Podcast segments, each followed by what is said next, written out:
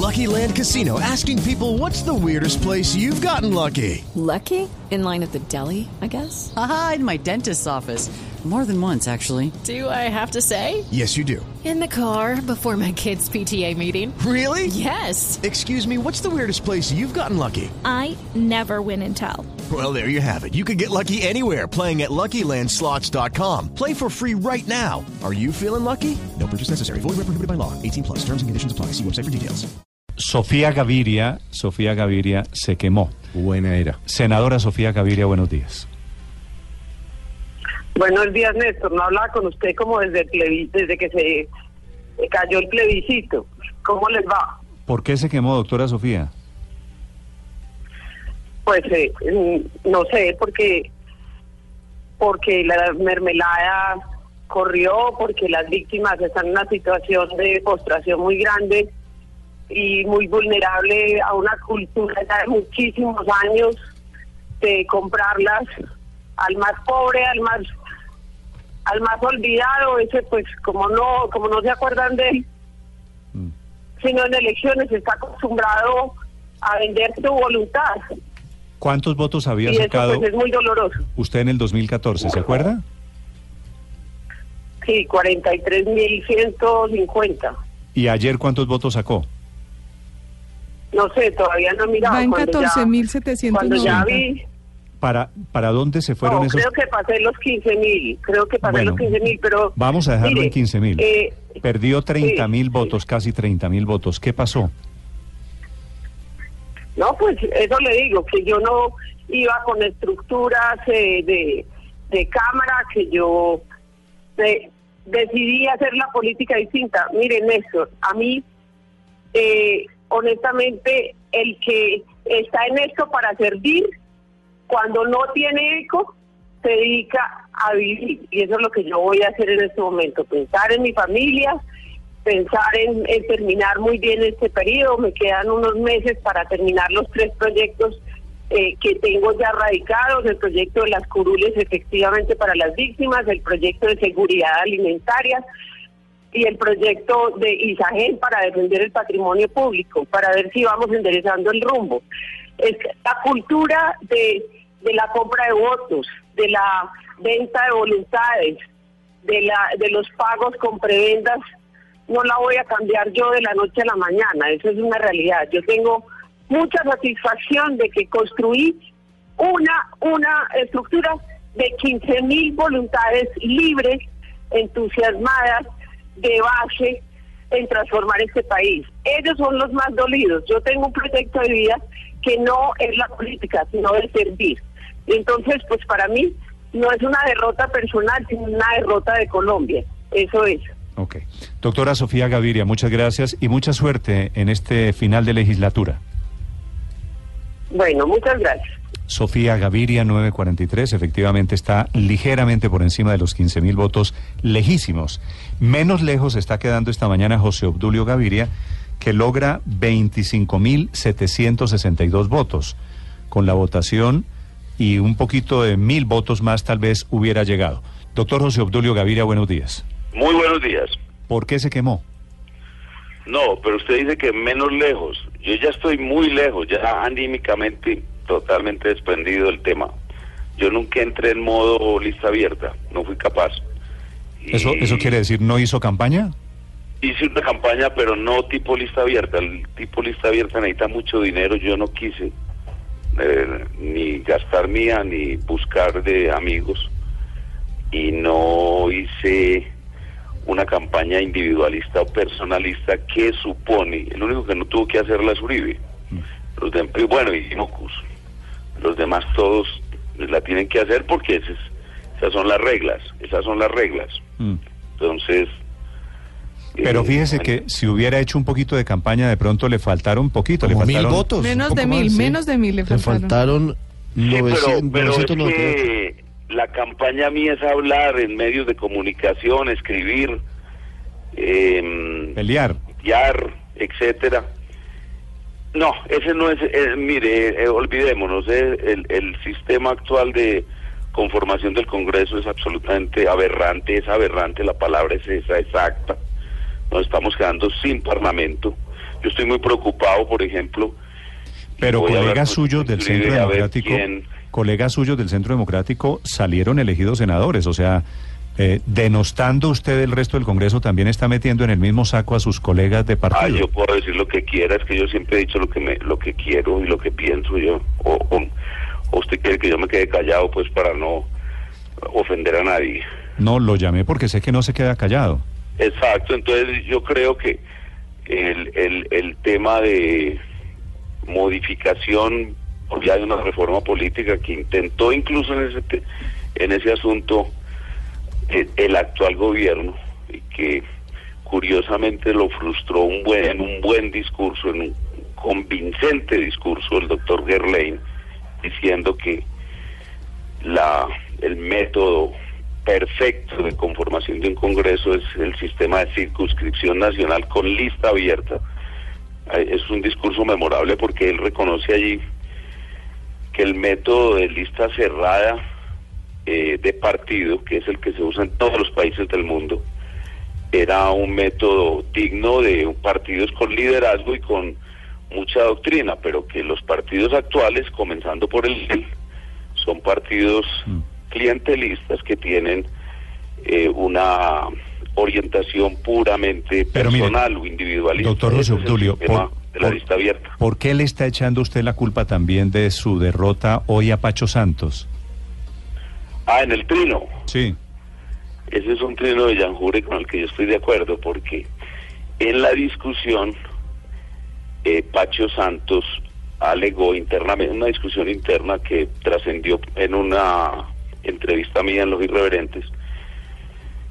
Pacho Santos alegaba que la lista abierta aumentaba de 25 a 25 o 30 congresistas y yo les dije, con cifra exacta, les dije bajamos a 19. Y además, en un trabajo muy individual. Mire, la fuerza de los partidos es la unidad, obviamente, la unidad hace, hace mucha fuerza, sobre todo cuando hay un liderazgo como el nuestro. En los partidos de lista abierta, el sistema es lo contrario, es la dispersión que disminuye la fuerza partidaria y crea la fuerza individual. ¿Qué es lo que le está pasando al Partido Liberal y al conservatismo? A ese paso esos partidos van a perecer completamente. Entre otras cosas porque yo lo observé, soy testigo de esto. Ellos no actuaron nunca como bancada. Nosotros actuábamos como bancada porque teníamos, primero, pues una, unas convicciones que nos unía. Y segundo, un, un fuerte liderazgo, casi que un prefecto disciplina, lo que llaman el WILP en el sistema anglosajón. Eso, eh, eso en los partidos de lista abierta no funciona y El- el necesariamente no látigo, es funciona el- el látigo. porque cada cual es propietario de su voto. Doctor José Obdulio, eh, gracias. ¿A qué se va a dedicar después del 7 de agosto? Hay mucho que hacer, pero yo creo que nosotros vamos a tener presidente de la República. Yo estoy muy vinculado, muy estrechamente vinculado a la campaña de Duque presidente y esa es mi tarea en este momento. Doctor José Obdulio, gracias. Felicidades. 9.48 minutos. Estoy intentando, Felipe, eh, detectar por qué perdieron los que perdieron. Fíjese, el, el argumento de José Obdulio es muy interesante. No hice campaña, no me interesaba hacer campaña así, y se dedicó un poquito con desdén y desprecio a cavar la fosa en la cual está siendo Pero enterrado, de- digamos, de- como político. Descalifica salir de a la sus política. compañeros del También, Centro Democrático que ganaron curul diciéndoles clientelistas, pero él dice que va a seguir en la campaña a la presidencia de su mismo partido. Sofía Gaviria, por Dio otra el parte, mismo dice, argumento. yo perdí porque estaba con las víctimas que no interesan y porque no había la Pero mermeladas. también dijo sí. lo mismo, que era un sistema clientelista en donde Sí, se es- reparten recursos Pero para no se conseguir equivoca en eso, salvo los votos realmente de opinión. No se equivoca del todo en eso el doctor José Dulce. Sí, eh, Sí. Nadie dice que, que perdió porque nadie dice que perdió porque la gente escogió a otros, ¿no? Eh, realmente son explicaciones de malos perdedores. Eh, perdieron porque sacaron menos votos que otros. Con, ju- todos jugaban con las mismas reglas del juego. Eh, entonces, pues Ay, esa explicación a mí no. francamente no me no me suena porque es que Pero no- cuando ganan no hay- ganan porque son muy buenos y cuando pierden es porque las reglas y los Pero otros el- son corrompidos. Pero en el en fin. sistema, en el sistema político sí es muy difícil cuando usted no tiene mermelada, cuando no tiene clientela, cuando no tiene burocracia. Bueno, Bocus, Bocus sacó 500 mil votos sin nada de eso, ¿no? Eso Uribe ambos, sacó un que millón de votos sin de nada de eso. Eso Robledo sacó Obdulio 300 mil votos sin nada los de eso. Realmente votos de Eh, opinión. A mí no me Angélica Lozano sacó 150 mil votos sin nada de eso. Es decir, entre las 10, se- las 10 senadores más votados, más de la mitad, eh, no, no hay cómo atribuirles Hay nada de eso que ustedes dicen. En Sabe- 2014, en, 2010, en 2014, perdón, la verdad es que la lista cerrada del Centro Democrático lo que hizo fue poner al expresidente Uribe solo a trabajar y a tener como base lo que significa él para un sector del país. Y hubo una cantidad de gente que no tenía A- a- a ni siquiera el voto a- de su a- familia y simplemente llegaba al a coche. rueda. Pero saben, se quemaron. bueno. En términos de ¿y votos, sabe que- ganaron sabe que- 500 mil ¿Sabe qué es divertido? Que es divertido. Sí, claro. No, me parece divertido que eso que dicen los perdedores es lo mismo que dicen los ganadores. Gané con voto de opinión, sin mermelada, sin cupos indicativos, sin nada. Es que aquí nadie ganó con, con corrupción y politiquería. Ah, ¿Dónde eso no sacan existe. ustedes eso? No, no, no, país? no, Vean los términos No, de los nadie, grandes nadie. ganadores y verán, no, no, No, eso- eso- campaña limpia. Aquí no hay, no hay mermelada. Eh, ¿Sabe Nada, quién perdió, Felipe? ¿Quién? A ver si le suena este nombre. Jayfer Tadeo Rentería. No tengo ni idea quién ¿Le suena, Jayfer? No, no verdad? tengo ni idea quién ¿Le suena Don Popó Ayara? Sí. Don Popó Ayara es Jayfer Tadeo Ah, Rentería. es que no sé, es que yo este es el- Más Don conocido Popo. como Don Popo. Eso, Eh, Don Popo, perdón. ¿Es Don Popo o Don Popó? Yo no sé. No, creo que es Popo, Pero- no tiene tilde en la Creo que es Don Popo. Yo O. debo Popo. decir Don Popo y además es una... Yo pensaba que era Don Popo, eh, separado así como Don Popo, como re- por respeto, Es pero Don- no, es es Don- Don, Popo seguido. Don no, Popo no, no, Ayara. no, no, es No, Don, es separado. es Don Popo. Así. No, pero espere, le pregunto a él. Eh, ¿Cómo le digo? ¿Don Popo o Jayfer? ¿Aló? ¿A conmigo? ¿Qué hubo? Jayfer, ¿qué hubo? Muy buenos días. Bendiciones para todos y para ¿Cómo? todos los oyentes. Hermano, ¿cómo, cómo El le digo? nombre, Don ¿Jayfer Popo. o Don Popo? Don, don Popo, pegado. Don Popo Ayara. ¿Don Popo, don Popo es pegado o, so- o es Don, Don Popo? Pegado, Don Popo. ¿Y qué quiere decir Don Popo? Don Popo es un nombre africano, realmente nombre africano. de un Ah, pero no quiere decir lo que estoy pensando. Don Popo. No, Ah. está mala comunicación con Do- Don Popo. Pero Don queda Popo. claro que no es Don Popo. Estaba como en África el caso. hombre. Ah, bueno, como Mr. Popo, el de Dragon Ball Z. Es No, Popo. do- Don Popo es un rapero, es un cantante de música urbana, Felipe, que estaba aspirando en la lista de cambio radical y hacía parte de ese grupo de artistas que siempre se meten en las elecciones. Aquí aspiró Bruno Díaz. ¿Se acuerda de Bruno Díaz, no? Obviamente. A volver a la política. Díaz- Fercho Durango. Fercho Durango, exactamente. es como el segundo o tercer intento de llegar después de que fue buen concejal de Bogotá, curiosamente. Había sido concejal de Bogotá, exactamente. Y no ha podido llegar al Tiene Congreso. una historial interesante. el Estaba personaje. intentando también Francisco Sumaque, el músico, el legendario músico, director de orquesta en Colombia. Maestro Sumaque, el de Colombia Sumaque. Caribe. Estaba intentando Alexis Calvo. Alexis Calvo es un actor, ¿se acuerda? Guerras de guerras, guerra- Guerrillas, eh, pandillas. pandillas, guerra y Ese paz. muchacho era el de pandillas de guerra y paz. Digo, muchacho, pues cuando yo veía eso, ¿no? Ya- No, esto. Ya de ser un este- señor de este, edad este yo. muchacho se nos creció. Como se nos creció, también estaba aspirando Raquel Sofía Amaya. Ah, no, la pinina colombiana ¿Se estaba acuerda aspirando, de- claro, acuerda- con Raquel Baun, No, la otra raya del no, tigre. no alcanzo a clasificar. en Raquel Sofía. Amaya es año, debe ser año 60 en la televisión colombiana, ¿por ahí? 70, Néstor, yo- ¿Más 70? Eh, pues es que yo creo que eh, yo creo que ella puede tener mía, no 70 diría yo. A los 60 era bueno, era la pinina de la televisión colombiana, Por eso, puede ser pero- principios de los 70, tiene usted Pinina, razón. Sí, vas a explicar qué era Pinina. Andrea del Boca. Ah, Pinina era una telenovela argentina protagonizada por una niña supremamente dulce y tierna que se llamaba Andrea del Boca. Y en Colombia apareció Raquel Sofía Amaya. Pero si le hablo de 70. Yadi González, tampoco se acuerda. 72, sí, claro, ya La Pecosa. con Pepón. ¿no? Yadi era la pecosa de Pepón, sí, pues Ya estamos hablando. sí empiezo a tener una memoria. En blanco y negro Y la ahí no hay sido un paso para pegar el brinco a doña Gloria Valencia, ¿no? Estamos hablando de Ponquerramo, de la época de... Por eso la B, doña Ponquerramo, Gloria Valencia. claro. Feliz Naturalia. cumpleaños, amiguito. ¿Se acuerda de desea Ponquerramo. don Alejandro lanzó- la- acaba de- Mitchell Talento. No, pues Talento. acaba de lanzar usted al año 68, mi estimado. Pues Y yo que pensé que yo era el de... Y Saúl, de la el show esta Alejandro. Saúl García después. Saúl García Hombres. Saúl, este es en Sa- finales de los 60, mediados de los Bueno, 70. Felipe, pero Saúl no estamos hablando de televisión, lo que le estoy hablando es No, que sí. siempre terminan de la televisión algunas aventuras o de las artes de los cantantes, algunas aventuras en el mundo de la política. Le repito, se quemó Bruno Díaz, se quemó Sumaqué, se quemó Alexis Calvo, se quemó Alexis Raquel Sofía Maya y se quemó Don Popo. Don Popo, ¿ahora sí me escucha? Te escucho muy bien. Bueno. Muchas gracias. Don Popo, Don Popo Pero- es, un cantante de música urbana. ¿Lo estoy definiendo bien? Sí, muy bien, de música rap. De Sí, música, señor. de música rap, que resultó amigo, seguidor de Vargas Lleras. ¿Estamos en lo cierto? Sí, señor, amigo, sí, amigo de Clemencia Vargas, con quien tenemos mucho trabajo social desde el arte para la transformación Ah, de es este que país. Clemencia, Clemencia es tiempo. bailarina, ¿no? Clemencia es La bailarina hija de. Germán Vargas. La hija de Germán Vargas, bailarina también de hip hop, y a- hemos hecho mucho trabajo en Agua Blanca, en Buenaventura, en el Chocó, eh, conectados espiritualmente desde el arte y comprometidos para transformar este país. Don Popo, ¿y qué le pasó? Porque teniendo esa conexión y esa palanca con el papá, ¿por qué se quemó?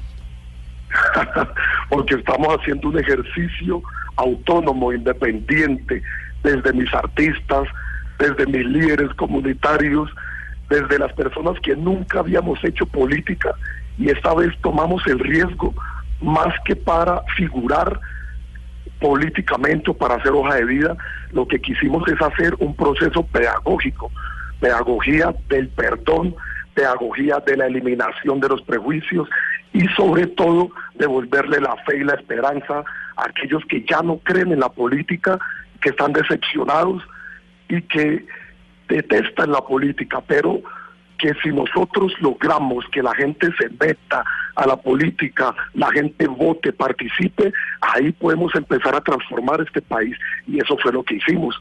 Una campaña más basada en el votos. arte, la cultura. Nueve mil votos. No es poco, de todas formas, Sí. no, no alcanzó. Néstor, es que quiero contar algo y que nos cuente, don Popo. Usted fue ganador del premio Héroe de Ámsterdam. Usted vivió allá. Cuéntenos por qué se lo ganó. Yo viví en Ámsterdam casi ocho años en Holanda. Eh, también fundé allá una organización, mi organización, la familia Yara, y desde esta organización trabajamos con niños de la calle en Holanda, chicos que estaban en proceso de rehabilitación, eh, chicas que estaban en prostitución, y con este, haciendo arte y cultura, con estos grupos poblacionales, los saqué de ese contexto y los llevé casi al estrellato. Y en la ciudad me reconoció el liderazgo y me dieron ese premio. A mí, a mi equipo, no solo lo hice solo. Don Popo, quería saludarlo. Ya acabo de encontrar una canción suya aquí, una canción linda, esperanzadora, una canción con un profundo, con un profundo mensaje suya que encuentro aquí en, en eh, YouTube, Don Popo. ¿Sabe cómo se llama? ¿Cuál de todas? Es una, es una canción con un gran mensaje social. Se llama Pa' la mierda. sí, señor. Es que también, ¿cómo, cómo aspiraba usted a ser senador con, esa, con, con- con esta, con, con este mensaje? Este, este es, esta es la música de Don Popo, ¿no? Por corromper vestidos, para la mierda el reggaetón con sus negros corrompidos, para la mierda Para la mierda el reggaetón con sus negros corrompidos. Haber oído esta canción antes hubiera votado por usted, para la mierda Claro, del reggaetón. esta, esta era la campaña. ¿Cómo fue que no la usó? Esta Para- era la esta. campaña. Hu- hubiera hubiera Pero sido el lema, el lema de la campaña, pero ya para qué, ya perdió, maestro. Desde el principio había dicho no, que no su lema era para la mierda no reggaetón. Yo hubiera votado por usted. Mira, Por eso le dijo que no era cantante de música urbana, sino de rap. Para la mierda, ver, esa me gusta. Si tú miras eh, Don Popo. más allá en YouTube, hay canciones para la paz que hemos construido, hay canciones para la reconciliación, hay canciones para la unión del país, hay canciones que son hermosas. No Esta es una canción de hace más de 10 años, muy el, el contexto y el Lindo, hecho del hip hop. lindo el mensaje, eso sí. Pero en el fondo está bueno el mensaje. Tengo que. Sí, sí, eh, claro. Admito con el Felipe que mensaje en el dice fondo. para la mierda yo un poco por ser tan resentido. Ese es el mensaje, ¿no? Allá voy a terminar yo que también, no se preocupe, Popo. Claro, para, Para la mierda vamos Todos para la M. temprano, No se preocupe, don Allá, Popo. allá llegamos tarde o Yo temprano. estoy que cruzo la meta, usted tranquilo. para la mierda yo sí sigo siendo un resentido, ¿no? Bueno. Ese es el mensaje. Era la Qué bueno, canción. qué buen mensaje, de verdad. de verdad, Era, era la canción de la campaña. Chao, don Popo. Oiga, pero, y ya, ¿puedo decir algo No, y- más? Y ya, pero, pues para la mierda, maestro. Chao, don Popo, gracias. No,